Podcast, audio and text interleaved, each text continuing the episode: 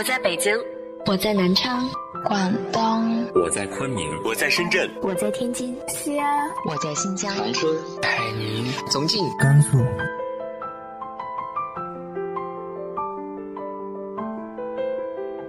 这里是 FM 幺八零八四，昨天的你的现在的未来，我是主播背着吉他的蝙蝠女侠。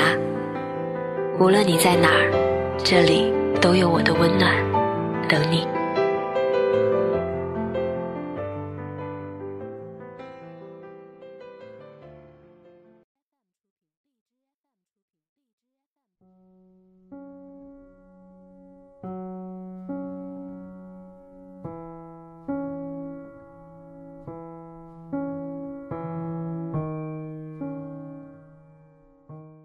嗨，亲爱的你，晚上好。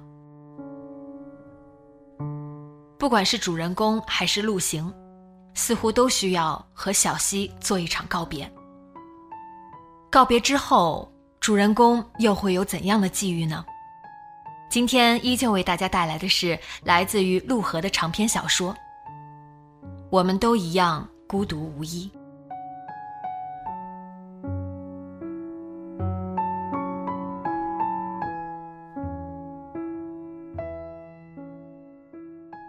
小西自杀前一个月，陆行向他提出分手，理由是他母亲反对，以死相逼。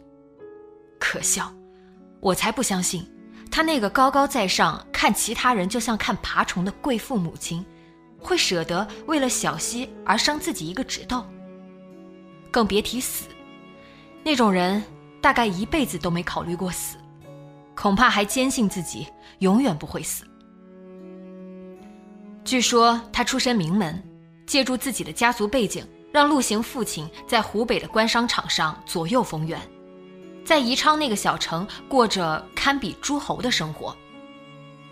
我反倒好奇，陆行居然没有被他养成一个无法无天的富二代。尽管有些怯懦，有些幼稚，但他还算心地纯净。我不难理解他为什么会被小溪吸引。同样也不难理解，他为什么最终会离开小溪。他不仅让他痛苦，恐怕更令他害怕。幸运如他，从一出生就拥有一切：金钱、地位、家庭，尤其是强势又爱他的母亲，如同一张隔绝世界的防护网，让他与这个冷酷世界的本来面目离得远远的。他从不知晓，也从未怀疑，而小溪则为他撕开了安全网的一角，让他的完美人生出现了一道裂缝。第一次，他看见了底下的深渊。怯懦的他吓得魂不守舍，立刻返回了自己熟悉的世界。分手后，他似乎犹豫过，但小溪已经把他的所有联系方式删除了。有一天晚上，我正在寝室的公共台式机上写作业，QQ 上忽然跳出一条消息，是陆行发来的，问我小溪在不在身边。我把躺在上铺发呆的小溪叫下来。小溪站在电脑旁看着，只允许我问他一句话：“你来不来北京？”陆行过了好一会儿才回答：“他来不了。”他似乎还想说什么。聊天框也显示他正在打字。忽然，屋里一片漆黑，电脑主机响起一阵钝重的金属声，在突如其来的寂静中慢慢消失。是小溪拉下了电闸，决绝而尖锐，丝毫不留余地。昏暗中，我看见他背光站在窗边，脸上有什么东西微微发亮。那时。不知为什么，我忽然觉得他错失了某些极其重要的东西。可是，一切都已经无法挽回。晚上，我梦见了小溪，非常真切的梦。与其说是梦，不如说是过去某个真实的场景，以不可能的方式在我的梦境中回放。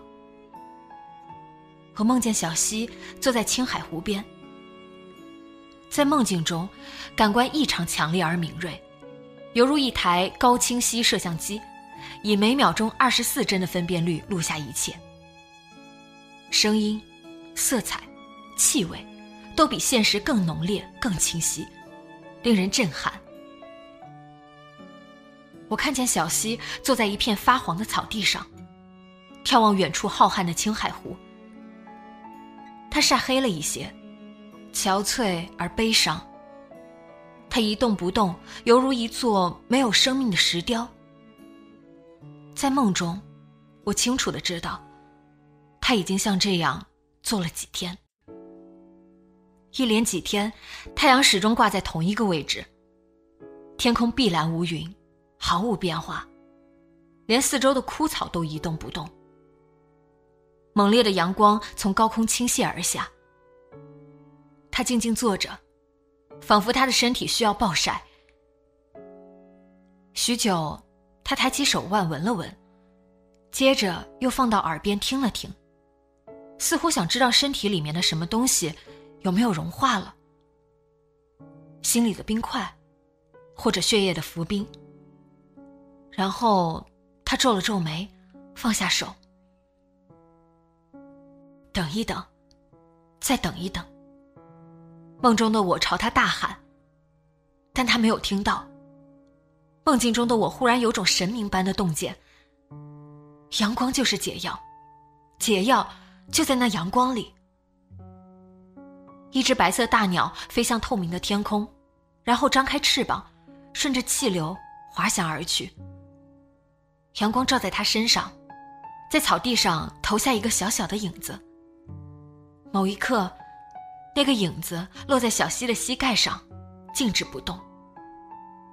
他小心翼翼地伸出手，触摸那个影子，手指轻轻掠过他的羽毛。隔着几千公里的距离，我清晰地看见他嘴角微微的凹陷。他笑了，露出可爱的梨窝。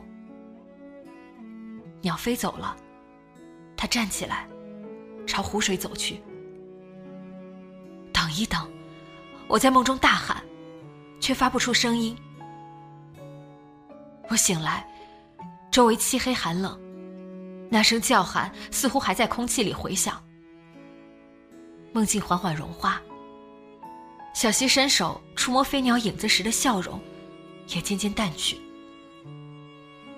那一刻。我忽然明白，做小溪是什么样的感觉。猛烈的悲伤，以及同样猛烈的喜悦。所有的一切都过于沉重，连喜悦都是沉痛的。解药就在那阳光里，可是小溪没有再等一等。第二天。我去陆行那里拿小溪留下的日记和信。两人在酒店一楼的咖啡馆喝了一杯咖啡。陆行要回上海，于是我送他走了一段路。天气晴好，冬日阳光下，路旁的悬铃木枝桠白得耀眼。我们沿着铺满落叶的人行道，慢慢往前走。小溪的日记和信装在我的挎包里。沉甸甸的，陆行默默从我手里接过挎包。我本想说不用了，看他把挎包温柔抱在怀里的样子，就没说什么。让他和小溪多待一会儿吧。婚礼什么时候办？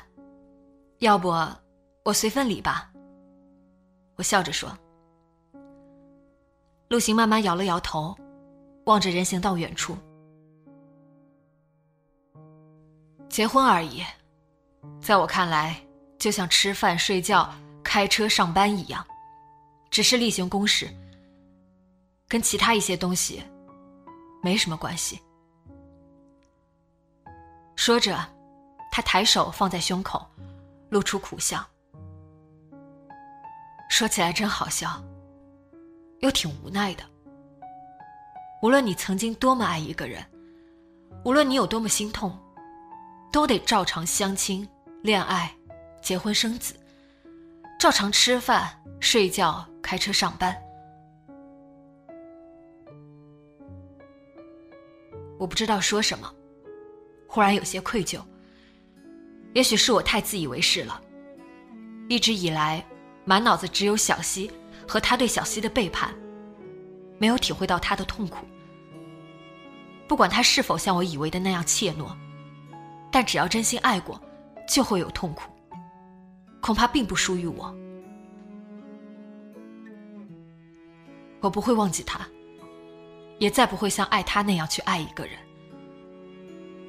我只是太累了，想卸下一些东西。这些年，我每时每刻……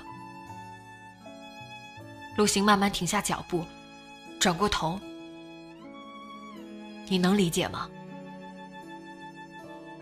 他轻轻抚摸着挎包，眼泪蓄满眼眶，似乎随时都会夺眶而出。我点点头。我不想怪他了。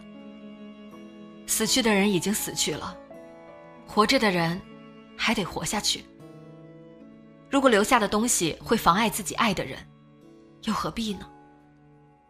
他只是一个软弱善良的普通人。我想起梦境中的小溪，最后的时光，坐在湖边，长久咀嚼着那些猛烈的悲伤和喜悦时，小溪应该早已原谅他了吧？好了，就送你到这里吧。我说着，伸手接过挎包，背在肩上。陆行茫然看着我。接着低下头，像在犹豫什么。过了片刻，又抬起头。不知道为什么，总觉得你跟小溪很像。你应该也发现了吧？是啊，有时我都分不清，死去的是他，还是我。我半开玩笑的说，笑起来。我所理解的互相谅解，就是可以若无其事的拿彼此心底的创伤开玩笑。能不能把你的围巾送给我？我还是想留一点东西。陆行说。我低头看了看，今天围的是一条藏蓝色棉布围巾，不是科尔那条围巾。我解下围巾递给他，他把围巾绕到脖子上，笑了笑，眼泪落下来。但他浑然不觉，依旧笑着。谢谢。他说：“再见，书勋。”他转身离开，藏蓝色围巾被风吹起，在他身侧飞舞。他沿着满是落叶的人行道渐行渐远，消失在北京晴朗的天气里。那天，我又梦见了小溪。我正躺在沙发上看书，小溪开门进来。看到他，梦中的我一点也不惊讶，好像忘了他已经死了。我抬手朝他打了个招呼，又低头看书。就像在大学寝室里同住时那样，他径直走过来，拿起茶几上那两个红色玻璃杯，揣到怀里。我问他拿杯子干嘛去，他没回答，只是竖起手指放在嘴唇上，朝我狡黠的笑了笑，然后打开门走了。我睁开眼睛，发觉自己刚才看书时睡着了。茶几上。那两个玻璃杯并排放在棉布餐垫上。午后的阳光从露台的窗户照进来，映的红色玻璃杯璀璨生辉。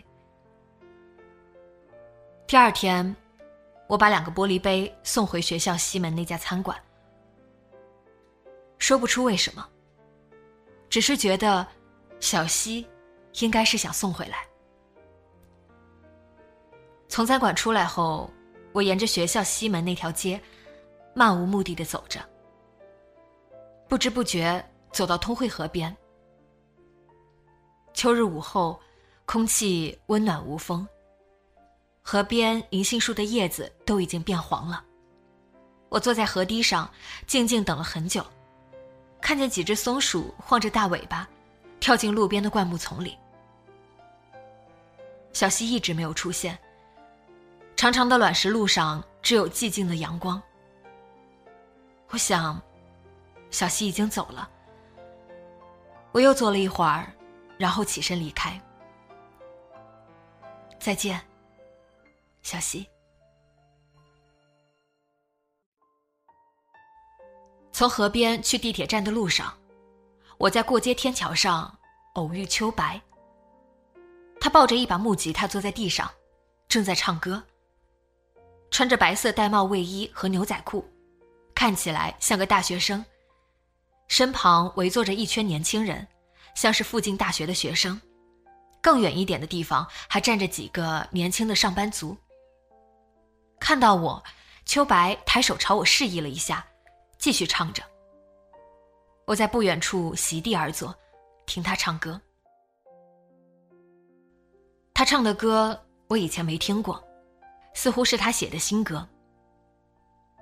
周围很吵，天桥下就是繁忙的京通快速路和地铁八通线，时不时有地铁车厢疾驰而过，发出尖锐的呼啸声，整座天桥似乎都在晃动。处在这样高强度的交通噪声中，吉他声和歌声听起来断断续续的，曲调几乎辨识不清。但秋白丝毫未受影响，始终以不变的音量吟唱着，不疾不徐的拨动吉他，沉浸在自己的旋律中，看起来那么纯真，近乎高不可攀。一曲唱完。他又接着唱另一首。目光越过天桥的栏杆，望向远处无云的天空，仿佛正孑然一身走在某个辽阔的地方，又似乎正耐心聆听什么人的鱼鱼低语。孤独和理解，淡泊和渴望，勇气和谦卑，所有矛盾的东西在他身上同时存在，并行无碍。许久，他唱完了最后一首歌，又弹了一段尾声。他微笑着向众人致意。有人伸手跟他握手，有人往吉他盒里放纸钞。人群渐渐散去。我站起来走过去。什么时候变成街头偶像了？一直想把脸皮磨练的厚一点来着。秋白自嘲道：“当偶像光是脸皮厚哪够，还得长得帅才行。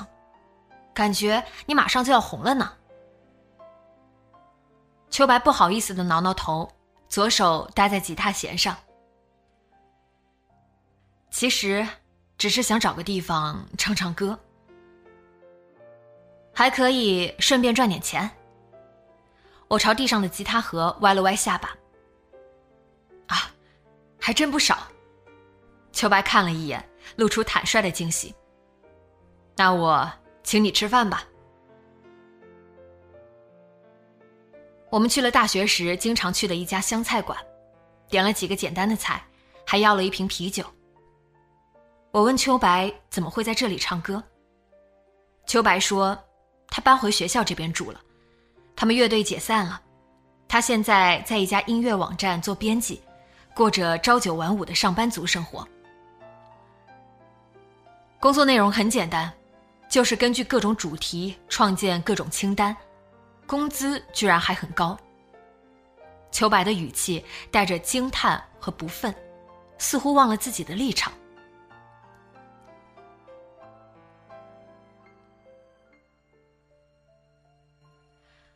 听起来可一点都不简单，得了解很多东西吧。歌手、流派、风格之类的，倒像是专门为你量身打造的工作。秋白看着我，神情略带苦涩。谢谢啊，我知道你是想安慰我。其实我自己也没想清楚，只是想着姑且先去做做看。既然原来的路没了，总得另找一条。能这么想挺好的，偶尔向现实稍微屈服一下，说不定能让现实也向你屈服一下。慢慢的，也许有一天双方能握手言和呢。好像是这么回事儿。秋白慢慢点了点头，而且有时间写歌，还能找到一个地方唱歌，我挺满足的。最重要的是还能赚钱请我吃饭。我笑着说：“下次记得叫上我，我给你打杂吆喝，你请我吃饭喝酒。”好呀。第二个周末，秋白真的打来电话。说要去呼家楼地铁站那边唱歌，问我要不要一起去，我毫不犹豫的答应，不到半个小时就到了，比秋白还早了十分钟。从那以后，几乎每个周末我都会跟他一起去。对唱歌这件事，秋白完全没计划，去哪儿，唱多久，唱什么，全凭兴致。有时一唱唱三四个小时，一直唱到天黑。有时唱一个小时换三个地方，有时干脆不唱，两人坐在天桥上晒太阳，看路人。一开始坐在秋白身边为他伴奏时，我还有些羞怯，不敢看围观的人。时间久了就慢慢适应了，甚至能做到对周围的人视而不见。不过，我始终无法像秋白那样淡然。即便外表看起来跟他没什么两样，我心里也清楚的知道我们之间的区别。我始终在乎听众，而他只是在唱，甚至不在乎有没有人在听。如果把在街头唱歌比喻为钓鱼，我最喜欢的是捕获的过程，以及离开时把鱼都放回水里的洒脱感。而秋白喜欢的。则是在水边坐着，看着河面闪烁的波光，什么也不去想。他只是坐在那里。我喜欢每次刚刚放下吉他，在天桥坐下时的清爽感觉。那种一切刚刚开始，存在无限可能的感觉。喜欢看着秋白拿出吉他，调音，拨弦，一整套动作仿佛某种仪式。庄严而又自在，仿佛在磨练某种内在的东西。相比以前，他对待音乐的态度似乎略有改变，更随意，更温和，完全没有艺术家那种清高劲。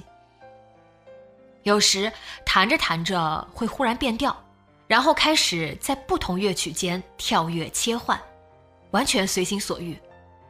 随意中又似乎有着严苛无比的原则，一种只存在于他内心的原则。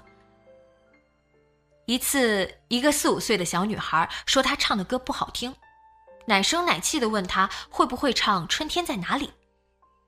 秋白快乐的说：“会啊。”然后即兴改编，弹唱了一首民谣版的《春天在哪里》。作为奖赏，小女孩送给她一根棒棒糖。他惊喜的接过棒棒糖，神情居然有些拘谨，仿佛手里拿着的是格莱美奖杯。对他来说，音乐似乎不是艺术，而只是日常生活的一小部分，一件美好而有趣的事，同时又普通的不能再普通。就像吃一根棒棒糖，跟有趣的人闲聊，骑自行车兜风。或者坐在温暖的草坪上发呆，只是为了快乐，为了与人相伴，为了某种实实在在的东西，越随意，越纯粹。也许在别人眼里，秋白的音乐生涯是彻头彻尾的失败，但在我眼里，他的失败足以使所有与成功有关的东西都显得乏味而愚蠢。闲来没事的时候，秋白就教我弹吉他。我小时候跟母亲学过一点，上大学时受秋白影响，也选修过吉他课，上手还挺快。深夜天桥上空无一人的时候，我就跟秋白一起弹唱。不得了了，我感觉你要跟我抢饭碗了。有一次，秋白停下来为我鼓掌。不如我们组个组合。我忽然想到，什么组合？嗯，天桥二人组，通惠和双剑客，嗯，白训双宝也不错，或者干脆叫白唱乐队，唱了也白唱，不唱白不唱。我喋喋不休，胡说八道。秋白抱着吉他傻笑。偶尔早早收工之后，我会跟秋白回家去。他在一个离通惠河不远的小区租了一套一室一厅的小房子，有一个崭新漂亮的让我嫉妒的厨房。秋白总是临时在河堤旁的小摊买点蔬菜和鱼，至于做法，完全随心所欲，毫无章法。不可思议的是，味道居然很不错，每次我们俩都吃得干干净净，一点不剩。吃了饭，他送我去坐地铁，两人沿着河堤慢慢走过去，在地铁站入口分手。每次秋白都会在那里站一会儿，看着我走上通往检票口的坡道。有时天还早，我说自己又不是小孩了，让他别送了。他就说自己要去超市，或者去学校旁边的小书店，顺路陪我溜溜。你当是遛狗呀？我说。那也是你遛我这只大狗。秋白说着，咧嘴笑起来，笑容清澈透明，就像北京这个秋天的阳光。我看着他，忽然明白自己为什么能这样和他相处。他看我的目光纯净如水。看不见一丝情欲的阴影，我还以为我们的关系会一直这样平淡的走下去。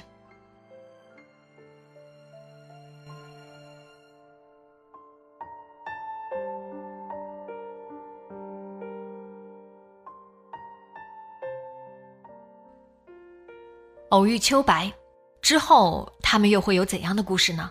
下周三继续说给你听。今天的节目就到这里，今晚做个好梦，晚安。